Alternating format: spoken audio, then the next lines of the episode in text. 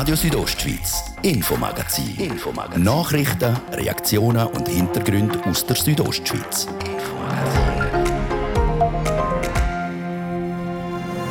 Tierisch, tierisch wird es heute im Infomagazin, weil schon morgen Morgen geht es los mit der Bündner Hochjagd. Rund 5500 Jägerinnen und Jäger legen sich wieder auf die Birsch und unter ihnen ist auch der Bündner Jagdinspektor Adrian Arquint. Ich habe eigentlich vor, dieses Jahr auf die Jagd zu gehen. Äh, bin jetzt aber im Moment gerade mit anderen Themen wieder wohl sehr beschäftigt und äh, ich hoffe schon, dass ich es so weit zu organisieren komme bis morgen. Ja. Aber nicht nur auf der Jagd, sondern auch in seinem Amt als Jagdinspektor gibt es in den nächsten Wochen einen Haufen zu tun für ihn. Was genau ansteht und was er sich von der diesjährigen Hochjagd erhofft, das hören wir gerade im Anschluss. Und tierisch geht es auch noch weiter im Infomagazin. Wir schauen auf das Honigjahr 2021 zurück. Das ist nämlich alles alles andere als gut ausgefallen. Es war eines der schwierigsten oder schlechtesten Honigjahre. Einige Imkerinnen oder Imker, die schon seit 40 Jahren Imkern oder noch länger, sagen wir, so etwas eigentlich noch nie erlebt. Warum genau, das klären wir. Und die vierte Corona-Welle. Sie ist auch in Graubünden angekommen und macht, dass wieder mehr Leute ins Spital müssen. Also im Moment geht das noch. Wir müssen einfach die Eingriffe sehr, sehr genau planen. Die aktuelle Corona-Situation in Graubünden rund um die Fallzahlen und um den Impffortschritt. Wir werfen einen Blick darauf. Das ist unser Thema im Infomagazin von heute. Am Mikrofon ist Adrian Kretli. Ich wünsche einen guten Abend.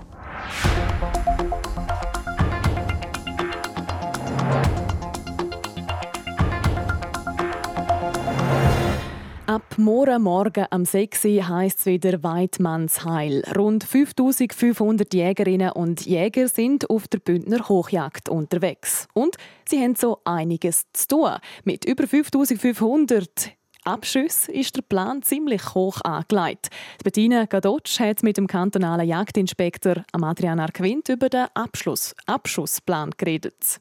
Ja, wir haben die letzten Jahre gesehen, dass die Jägerinnen und Jäger eigentlich sehr gut geschafft haben. Wir haben auch wegen dem den Bestand jetzt langsam können reduzieren und äh, das ist realistisch. Und aber auch unter den Jägern gibt es natürlich solche, die sich eher auf die Tierart oder eine andere Tierart spezialisieren und äh, am Schluss hilft uns dann äh, immer auch noch das Wetter vielleicht auch noch ein bisschen mit und noch andere Faktoren, die es beeinflussen.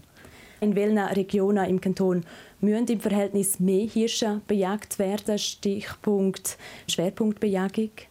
Eigentlich überall dort, wo wir die Wald-Wild-Konflikte haben. Das ist schon Prättigau, Herrschaft Bündner Rheintal, um Lesch kennen wir sicher, Mittelbünden auch, in Surselva in gewissen Gebieten. Und äh, es ist nicht nur beim Hirsch, wir haben auch beim Rehwild, äh, wo wir einen gewissen Jagddruck ausüben im Wald und gewisse Gebiete sogar auch beim Gamswild.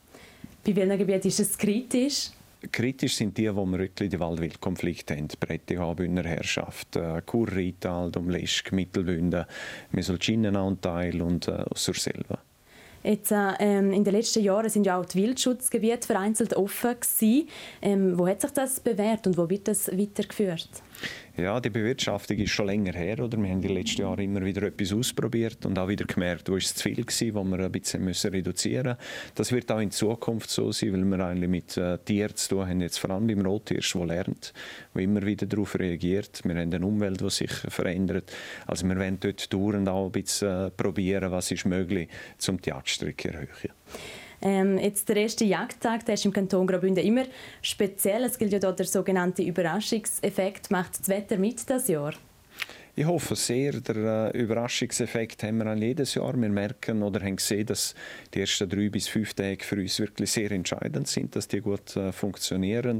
Äh, das Wetter, es hat ein bisschen eine Änderung gegeben, es ist ein bisschen kühler geworden, äh, es hat mal Schnee gegeben oben die Nahrungsgrundlage oder die Täsungsflächen verändern sich vielleicht und wir hoffen schon, dass es ein bisschen Bewegung gibt. Ja.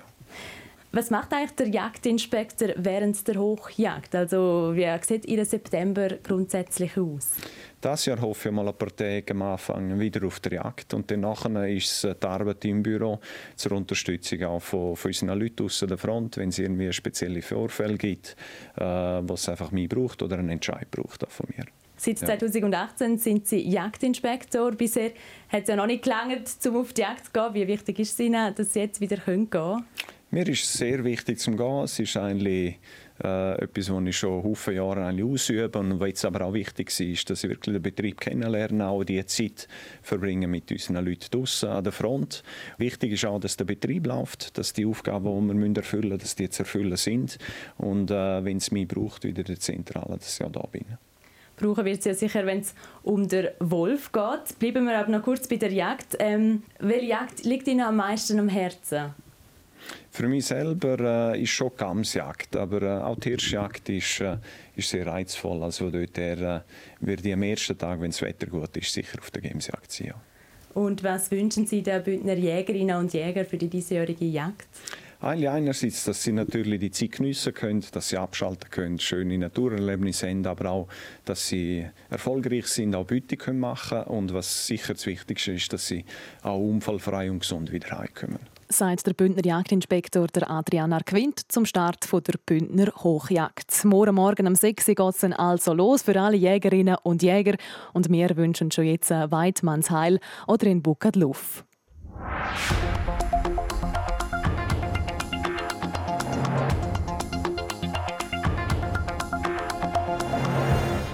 Man sagt doch immer, die Bienen die sind die wichtigsten Insekten, die wir haben. Sie bestäuben Pflanzen und schauen, dass die dann eben auch Früchte kriegen. Und so als schönes Nebenprodukt produzieren die fleissigen Viechli eben auch noch Honig. Genau der, wo viele von uns immer wieder gerne auf das Morgenbrötchen schmieren.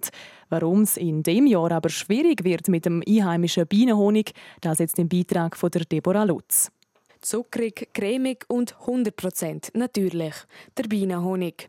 In diesem Jahr hat es von dieser Delikatesse aber alles andere als vorig gegeben, wie der Bündner Matthias Götti-Limacher, Präsident von Bienen Schweiz, sagt. Es war eines der schwierigsten oder schlechtesten Honigjahre. Wirklich einige Imkerinnen oder Imker schon seit 40 Jahren Imker oder noch länger, sagen wir, so etwas eigentlich noch nie erlebt. Dass einfach wirklich in den tieferen Lagen praktisch kein Honig gegeben hat. Und im Extremfall war es sogar so, dass man im, im Sommer äh, Bienen noch füttern damit sie nicht verhungert sind. Dass es so wenig Honig gegeben hat, liegt aber nicht daran, dass die Bienen zu wenig fleissig sind. Für viel Honig muss nämlich vor allem das Wetter mitspielen, damit die Bienen ausfliegen können. Das hat das Jahr aber einfach nicht so wollen, wie es sollte dann, wenn die grosse Blütemenge da ist, oder das ist im, im Frühling, wenn der Löwenzahn blüht, wenn das Obst blüht oder wenn der Raps blüht, dann ist es einfach wirklich schlecht Wetter gewesen. Ist es im Frühling nicht schön, gibt es normalerweise im Sommer noch mal eine Chance für die Bienen zum Ausfliegen und Nektar zu sammeln. Aber auch das war in diesem Sommer nicht möglich gewesen, erklärt der Matthias Götti-Limacher weiter. Jetzt gerade zum Beispiel bei mir in Maienfeld bin ich ja daheim, dort äh, hat es noch Linden. Und während der Zeit, wo die Linden blüht haben, ist es an sich schön gewesen, aber es ist einfach relativ heiß und trocken. Und dann hat es eben nochmal nicht so viel äh, Nektar gegeben und dann eben auch wenig Honig. Entweder zu nass oder zu heiß. Darum ist die Honigernte in diesem Jahr im Kanton Graubünden in den tieferen Lagen sehr mager ausgefallen. Und wenn wir von wenig reden, dann meinen wir... Eigentlich gerne nichts. Also es gibt wirklich, ja, man hätte eigentlich den Honig gerne geerntet oder gerne geschleudert. Und das, was, was es dann eben noch gegeben hat, was sie eintragen können, hat man für die Bienen einfach lassen. Also das ist auch wichtig, dass sie ihre Nahrung haben. Dann gibt es aber durchaus in, in höherer Lagen, also ich weiss jetzt von jemandem von Bergün, der eigentlich recht eine gute Ernte hat. Also ich würde jetzt schätzen, so über 1200 Meter irgendwo hat es effektiv auch Honigernten, die eigentlich relativ gut sogar ausgefallen sind. Weil die meisten Imkerinnen und Imker in Graubünden Hobbyimker sind, haben das schlechte Jahr aber keine gravierenden Konsequenzen für sie. Und bekanntlich folgt auf ein schlechtes Jahr meistens ein gutes, meint der Matthias Götti-Limacher. Wenn wir hoffen, dass 2022 dann ein bisschen besseres Honigjahr wird.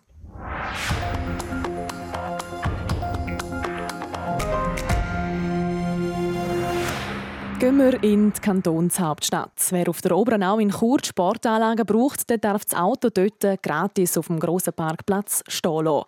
Darüber hat die Churer Bevölkerung schon zweimal abgestimmt. Trotzdem ist die Regelung am Stadtrat immer noch ein Dorn im Auge. Er ist heute drum mit seinem Anliegen, die Gratis-Parkplätze eben wieder abzuschaffen, beim Chur Gemeinderat vorbei. Aber auch dort hat man nichts wissen davon. Im Gegenteil, man hat dem Stadtrat sogar vorgeworfen, dass er da ein bisschen die Salamitaktik ausprobiert, also das Volk umgehen. Den Vorwurf hat der Stadtpräsident Urs Marti im Gespräch mit dem Martin de Platzes aber zurückgewiesen.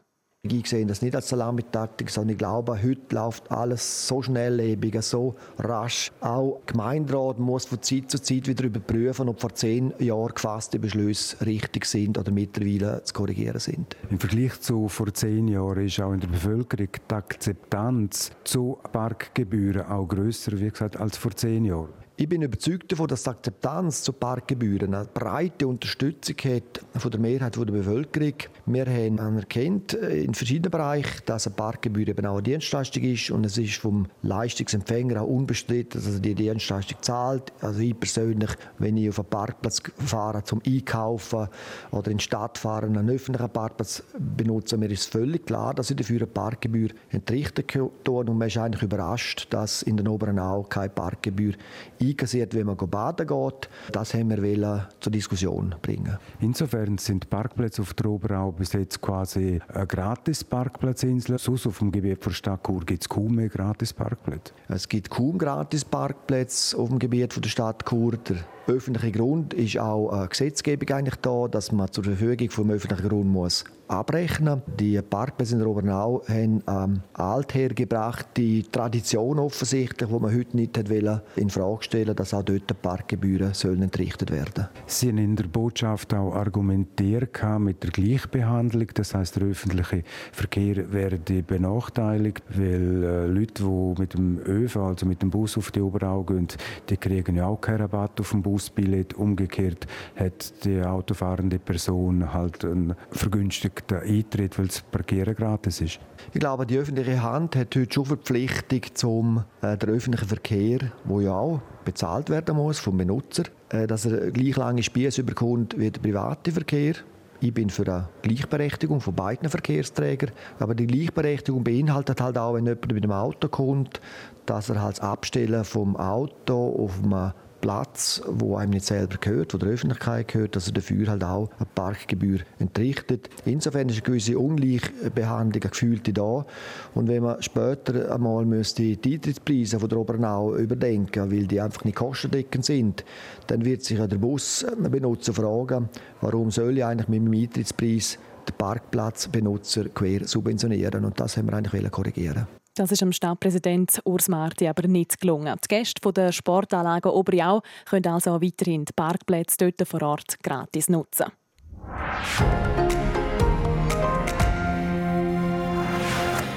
Ein umgebautes Postauto, das jetzt nicht mehr Pendlerinnen und Pendler mitnimmt, sondern uns ein Stück weit aus der Corona-Pandemie helfen soll. Der sogenannte Impfbus tourt seit gut einer Woche durch die Region und bietet Corona-Impfungen für die Spontanen an. Unsere Reporterin Francesca Albertini ist heute in Klosters vorbeischauen. Ich stehe heute auf dem Parkplatz Alte Eisenbahn in Klosters. Da wird heute geimpft, und zwar im Impfbus. Sie lassen sich jetzt hier impfen. Wieso haben Sie sich dazu entschieden? Ja, es ist gerade am einfachsten da. Sind Sie da gerade am Warten? Ich bin kurz nach den 11 da, gewesen. also das ist jetzt etwa drei Viertelstunde. In dem Fall ist es jetzt bald so weit, Sie sind bald beim Check-in. Sind Sie ein bisschen nervös? Nein, eigentlich gar nicht. Wir stehen jetzt hier am Check-in vom Impfen. Was passiert jetzt da? Also wir sind dort zum alle Daten aufnehmen und schicken sie dann wieder zum Arzt. Dort wird dann detaillierter besprochen wegen der Gesundheit und ja. In dem Fall haben wir den Check-in jetzt hinter uns und gehen weiter zum Arzt. Wir checken kurz, checken, ob die Leute, die impfen wollen, irgendein medizinisches Problem haben, vor allem Allergien oder ob schwere Erkrankungen da sind, höchstes Fieber zum Beispiel, wo man müsste sagen, nein, sie sollen es nicht machen oder wo man spezielle Vorsichtsmaßnahmen ergreifen Das wird schriftlich schriftlich festgehalten und dann ist man bereit zum Impfen. Ja, genau. Dann gehen wir jetzt in den Impfbus rein. Sind Sie Rechtshänder? Ja. Sie kriegen heute Pfizer BioNTech. Mhm. Es wird gerade kühl. Da desinfizieren. Kann man für die zweite Impfung das auch wieder da machen? Ja, genau. Kann man das auch wieder auf? Der Impfbus kommt auch wieder auf Klosters. Es gibt einen Stich. Geht es rein? Das geht. So. Gut. Die Impfung ist durch. Jetzt laufen wir zum Checkout. Und dort gibt es jetzt ein Formular, wo bei der ersten Impfung eine Bestätigung gibt, dass man jetzt einmal geimpft ist. Und beim zweiten Mal gibt es dann sogar ein Zertifikat. Der Impfbus ist im ganzen Kanton Graubünden unterwegs. Er besucht 38 verschiedene Orte. Darunter sind zum Beispiel auch Buschlaf oder Bergell. Der Andrang bei den Leuten, um sich impfen lassen, ist gross. Das erzählt uns auch Philippa Gollin, eine Ärztin aus dem Team im Impfbus. Es ist wunderbar. Also wirklich, der Wunsch ist da jetzt dann die Impfung zu machen. Nicht unbedingt aus voller Überzeugung, aber aufgrund der Lage, aufgrund des Drucks, ja, weil es einfach niederschwellig möglich ist, sich impfen zu lassen ohne Terminvergabe, Hotline, bei Sprachschwierigkeiten. Das sagt Philippa Golling, wo heute beim Impfbus in Klosters dabei war. Die nächsten Stops sind Landquart, Sedrun und Disentis. Und alle weiteren Daten und Infos zum Impfbus gibt es unter gr.ch impfen. Und mit dem Coronavirus geht es am zweiten Teil vom heutigen Infomagazin weiter. Das Gesundheitsamt Graubünden hat nämlich über die aktuelle Lage im Kanton informiert. Wir thematisieren es ausführlich nach der Werbung und der Kompakt News. Fuck Up Night in Chur. Sometimes you win, sometimes you learn. Scheitern wird zum Erfolg. Drei Speaker erzählen von ihren Fuck-Ups. Wenn und wo? Zum Media laden die am Donnerstag, 9. September, am halb sieben an die erste Fuck-Up-Night von Region ins Mediahaus ein. Anmeldungen unter somedia.ch fuckup. Swisscom präsentiert Big Air Kur. In Zusammenarbeit mit Radio Südostschweiz. Der FIS Frischi und Snowboard World Cup. Stars auf der Bühne, Sido, Breitbild, Jan Delay. Lohn Ludwig, Apache 207 und viele mehr. Freitag, Samstag, 22. 23. Oktober auf der Oberen Au in Chur. Tickets auf ticketmaster.ch. Fuck Up Night in Chur. Anmeldungen unter somedia.ch slash fuckup. Ihr hört Radio Südostschweiz am halb sechs. Wir werden kompakt informiert vom Gian Andrea Accola. Die Bündner Regierung hat die Beiträge für den kantonalen Finanzausgleich 2022 festgelegt. Dabei werden die 62 ressourcenschwächsten Gemeinden mit 34 Millionen Franken unterstützt, wie die Standeskanzlei mitteilte. Das sind 750.000 Franken mehr als noch im Vorjahr. Knapp 20 Millionen davon steuern die ressourcenstarken Gemeinden bei, der Kanton trägt den Rest. Die Schweizer Wohnbevölkerung zeigt sich mit ihrem Wohnort fest verwurzelt und zieht selten um. Dies ist ein Fazit der Umfrage von Swiss Life bei über 3000 Personen im Alter zwischen 18 und 75 Jahren. Knapp 60 Prozent der Wohneigentümer und 25 Prozent der Mietenden leben demnach bereits seit zehn oder mehr Jahren in ihrem derzeitigen Zuhause. Die SBB wollen ab 2023 nur noch 122 Bahnhöfe selber putzen. Reinigung und Hauswartung der restlichen Bahnhöfe vergeben sie an externe Dienstleister. Eine von 4000 Personen unterschriebene Petition zum Verzicht auf diesen Schritt lehnten die SBB Immobilien ab, wie die Verkehrspersonalgewerkschaft mitteilte. Frankreichs Präsident Emmanuel Macron will der Hafenstadt Marseille mit einer enormen Finanzspritze auf die Beine helfen. Der Marseille-Plan, den Macron heute beim Besuch der Stadt vorstellen wollte, umfasst Investitionszusagen von Hunderten Millionen Euro in Schulden, Städtebau und Sicherheit. In den verarmten Hochhausvierteln haben Abrechnungen im Drogenmilieu dieses Jahr bereits 15 Menschen das Leben gekostet. Wetter. Präsentiert von ihrem Wander-, Ski- und Winterschuhspezialist Bläse Sport und Mode an der Voa Principala in Lenzerheide. Heute Abend und in der Nacht bleibt es meistens klar. Morgen haben wir dann wieder einen sehr sonnigen Tag mit nur ein paar wenigen Quellwolken. Die sollten harmlos bleiben. Es wird warm mit bis zu 25 Grad im Churer Rheintal, 21 Grad gibt es im Bergell und 17 Grad im Oberengadin. Verkehr. Präsentiert von der Züst AG in Chur. Ihre Fachmann für Dienstleistungen im Bereich Elektrowerkzeug. züstag.ch A3 Sargans Richtung Zürich zwischen Wallenstadt und dem Kerenzerbergtunnel Stau oder stockender Verkehr. Das wegen der Baustelle. Zeitverlust im Moment rund 15 Minuten. Und Vierobigverkehr in der Stadt Chur. Dort hat es ebenfalls Stau oder stockend auf verschiedenen Straßen, unter anderem auf der Masanzerstraße stadtauswärts und im Bereich Postplatz Weltstörfli und auch auf der Ringstraße. Viel Geduld wünschen wir und eine gute und unfallfreie Fahrt. Und damit wieder zurück in die Redaktion zu der Adrienne Kretli.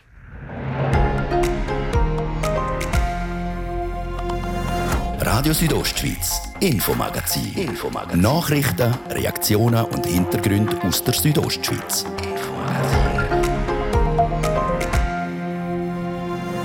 Das ist der zweite Teil vom heutigen Infomagazin und da legen wir den Schwerpunkt wieder einmal auf Corona. Die Lage in der Schweiz und auch in Graubünden ist seit ein paar Wochen nämlich wieder angespannter. Die Fallzahlen sind wieder höher und auch auf den Intensivstationen füllen sich die Betten mit Covid-Patientinnen und Covid-Patienten. Wir haben einen Überblick über die Situation in der Region. Und erfreulicheres gibt es dann im Anschluss. Wir schwingen uns auf das Mountainbike. Auf der Lenzer Heide macht in den nächsten Tagen nämlich wieder der Weltcup-Zirkus Halt. Wie die Vorbereitungen laufen und wie gut die Chancen für das Schweizer Team stehen, wir fragen nach im zweiten Teil vom Infomagazin.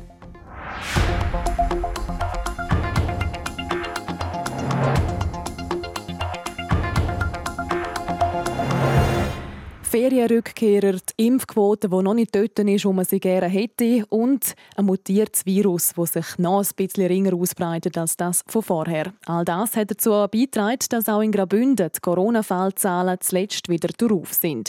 Ein Update zu der aktuellen Corona-Situation hat der Patrick Ulber für uns parat. Zmitzt in der vierten Welle. So beschreibt Marina Jamnitzki der aktuelle Stand in der Pandemie. Dass wir schon so weit sind, hat auch die Bündner Kantonsärztin überrascht. Ich habe wirklich gedacht, es wird später kommen, die vierte Welle, so ein bisschen ähnlich wie letztes Jahr erst auf der Herbstzeit, ist also deutlich früher gekommen. Und auch in der Intensität hätte ich es nicht so erwartet. Also die Voraussagen, die wir zum Delta-Virus gemacht haben, aus Israel, aus Großbritannien, die ein bisschen früher dran sind wie wir, die scheinen sich zu bestätigen. Das, weil die Delta-Virus-Variante deutlich ansteckender ist. Das führt dazu, dass wir aktuell über 500 aktive Corona-Fälle im Kanton Graubünden haben. Etwa gleich viel wie letztes Jahr im November. Braucht es darum wieder strengere Schutzmaßnahmen wie damals? Das ist jetzt wirklich die Frage, inwiefern wir mit behördlichen Maßnahmen, die alle treffen, mit dem Gießkannenprinzip, will einen kleinen Teil der Bevölkerung schützen oder einen geringeren Teil. Weil wir haben im Vergleich zum letzten Mal haben wir jetzt einfach die Impfung und die Impfung ist der absolut mit Abstand der beste individuelle Schutz und mit Abstand einfach auch die Maßnahme, die auf die Bevölkerung am meisten Auswirkung hat. Die Impfquote in Graubünden liegt aktuell bei 59 Prozent noch nicht genug, um das Virus in den Griff zu kriegen. Der Kanton Graubünden strebt bis Anfang Winter nämlich eine Impfquote zwischen 75 und 80 Prozent an, um gut durch den Winter zu kommen. Für das brauche es nochmal einen Effort mit vielen verschiedenen Massnahmen, ist sich die Bündner Kantonsärztin Marina Jamnitzki sicher. Was wir jetzt sehen, ist, dass die Spontanangebote mit diesen äh, Walk-ins oder auch im Bus sehr einen guten Anklang finden. Also, dass man wirklich ein bisschen die Administration rausnimmt, dass man muss sich nicht anmelden muss, man kann, man kann einfach gehen. Die Impfung die nützt nämlich auch, wenn man einen Abstrich machen müsse. Man kann leider auch erkranken, wenn man, wenn man geimpft ist, aber man wird dort schwer krank und geht nicht ins Spital. Und wenn ich die Wahl habe zwischen einem Pieks, der Arm tut mir weh, ich fühle mich einen Tag nicht gut, oder ich bin im Spital, ja, das ist für mich ist das keine Frage, was ich wähle. Dass die Impfung schützt, bestätigen auch die Zahlen der Leute, die aktuell im Spital sind. Von denen sind nämlich über 98 Prozent nicht geimpft. Die Zahl der positiven Tests, aber auch die Zahl der Spitaleinweisungen, die geht also wieder aufwärts. Und das macht unter anderem auch der Krebsliga Sorgen. Die Intensivplätze in den Spitälern sind wieder vermehrt durch Corona-Patientinnen und Corona-Patienten besetzt. Deborah Lutz berichtet.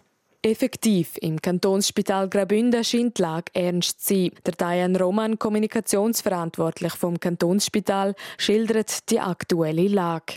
IPS ist heute Morgen voll. Zehn von zehn Plätzen sind besetzt und vier davon sind Covid-Patientinnen und Patienten. Total haben wir im Moment 15 Covid-Patientinnen und Patienten bei uns im Kantonsspital und eben vier davon auf der Intensivstation.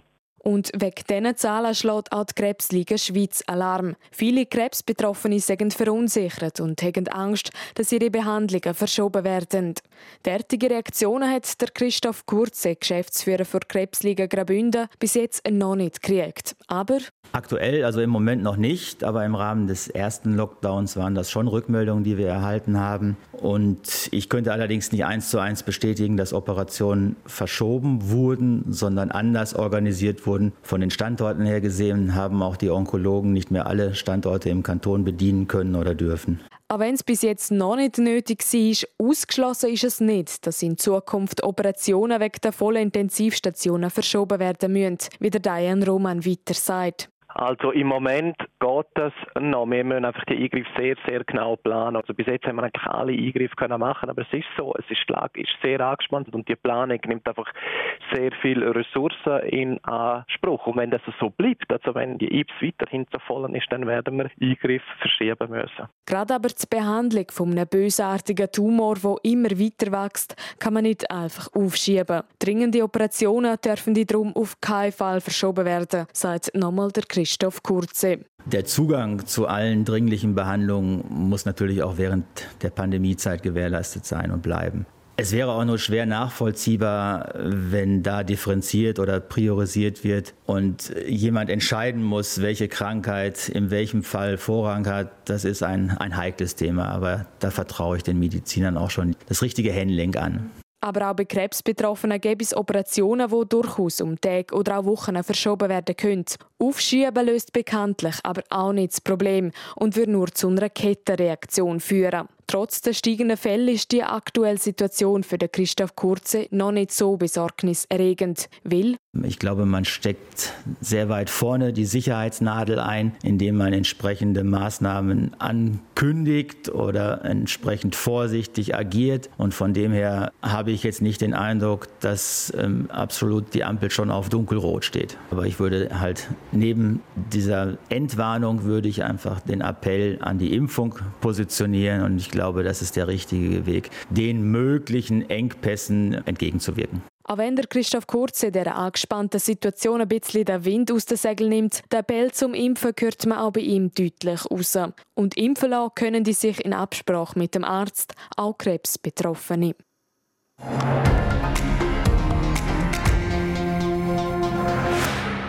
Wechseln wir das Thema. Das Wochenende wird Lenzer Heide nämlich wieder zum Mountainbike-Hotspot. Der Weltcup macht auf der Heide einen Halt und da verspricht das Aufgebot schon jetzt viel Spannung. Eher ein bisschen Anspannung dürften momentan die Verantwortlichen auf der Lenzer Heide spüren. Der Dario Grober konnte mit dem OK-Präsident Christoph Müller reden. Christoph Müller, das Wochenende ist es wieder so weit mit der Weltcuprennen auf der Lenzer Heide. Jetzt letztes Jahr war Absack, vorletztes Jahr im 2019 ein grosses Fest. Wie groß ist die Vorfreude bei dir? Die Vorfreude ist riesig. Also je näher wir kommen dem Anlass, umso größer wird sie. Vor zwei Wochen war noch ein bisschen Nervosität herum, weil man nicht so gewusst hat, eben, man jetzt zwei Jahre lang nichts mehr machen können. Funktioniert alles, sind wir vorbereitet, haben wir alles gedacht. Aber jetzt äh, sind wir wirklich gut dran mit dem Aufbau und wir freuen uns, dass es losgeht. Eben auch das Wetter sieht gut aus auf das Wochenende. Perfekte Bedingungen. Was erwartest du für Rennen jetzt an diesem Wochenende? Ja, es wird sicher spannend. Äh, das ist äh, eben im Moment noch nass. Äh, die Strecken werden sicher nicht so trocken wie in der Vergangenheit. Ähm, da bin ich gespannt, wie die Strecken funktionieren, wie die Athleten darauf reagieren, äh, auf die Verhältnisse. Und ich erwarte sicher auch sehr spannende Rennen, weil wir eben super Ausgangslagen, wir haben äh, Medaillengewinner der Olympiade, wir haben Weltmeister. Ähm, und da gibt es auch gewisse Battles, die noch ausgetragen werden müssen, vor allem auch im Schweizer Team. Und da sind wir gespannt, was da dann abgeht am Wochenende. Im Fokus ist auch noch so ein bisschen Trino Schurter, wegen einem Rekord den Weltcup-Sieg. Wäre natürlich auch noch eine spezielle Geschichte, gerade oben auf der Lenzer Heide, der 33. Weltcup-Sieg holen. Ja, das wäre absolut genial. Das das Ganze natürlich auch abrunden mit dem Weltmeistertitel im 18. und jetzt noch den Rekord können zu, äh, stellen. Das wäre natürlich für uns super. Für Zuschauerinnen und Zuschauer, äh, was müsst ihr beachten, wenn sie die Rennen äh, live mitverfolgen oben? Ja, es geht darum, dass die Zuschauer alle im Vorfeld müssen das Ticket kaufen müssen. Also wir haben keine Tageskasse wie den vergangenen Jahren. Das ist sicher etwas ganz Neues ähm, sie müssen das online kaufen, dann müssen sie das GGG erfüllen. Das heißt, sie müssen ein offizielles Zertifikat mitbringen, wo ein QR-Code drauf ist. Das ist ganz wichtig. Das wird alles gescannt äh, und vor Ort äh, müssen wir dann auch die ID kontrollieren. Also wir müssen den Pass, äh, das Ticket, die ID und das Zertifikat kontrollieren, damit wir wirklich wissen, dass die Person auch drin ist, die vor uns steht. Und das wird halt ein bisschen äh, Zeit in Anspruch nehmen. Wir versuchen das möglichst effizient durchzuführen. Aber das ist sicher etwas äh, vom Wichtigsten, was die Leute müssen, äh, im Vorfeld wissen müssen. Dann zugelassen sind ja 10.000 Leute pro Tag. Wie viel erwartet man da jetzt? Ja, ist wirklich schwierig abzuschätzen. Ähm, in der Vergangenheit sind wir etwa, vor allem am Cross-Country-Tag auf diesen 10.000 sicher gewesen.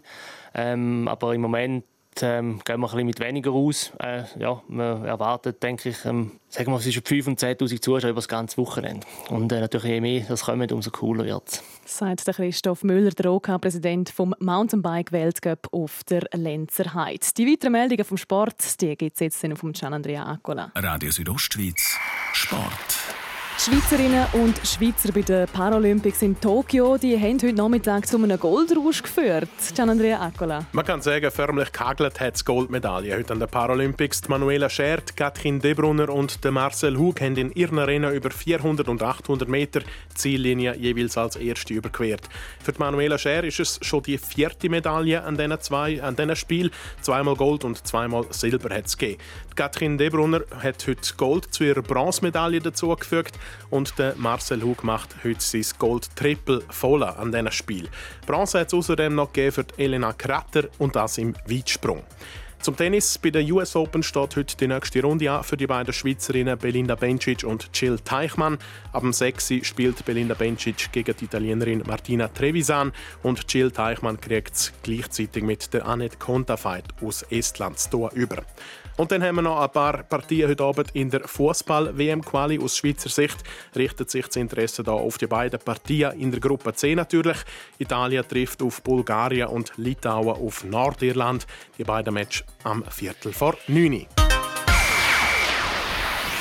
das war es mit dem Infomagazin für heute auf Radio Südostschweiz. Das nächste das wartet dann morgen am Viertel ab 5 Uhr wieder auf euch. Ich wünsche weiterhin einen schönen Abend. Am Mikrofon war Adrian Kretli.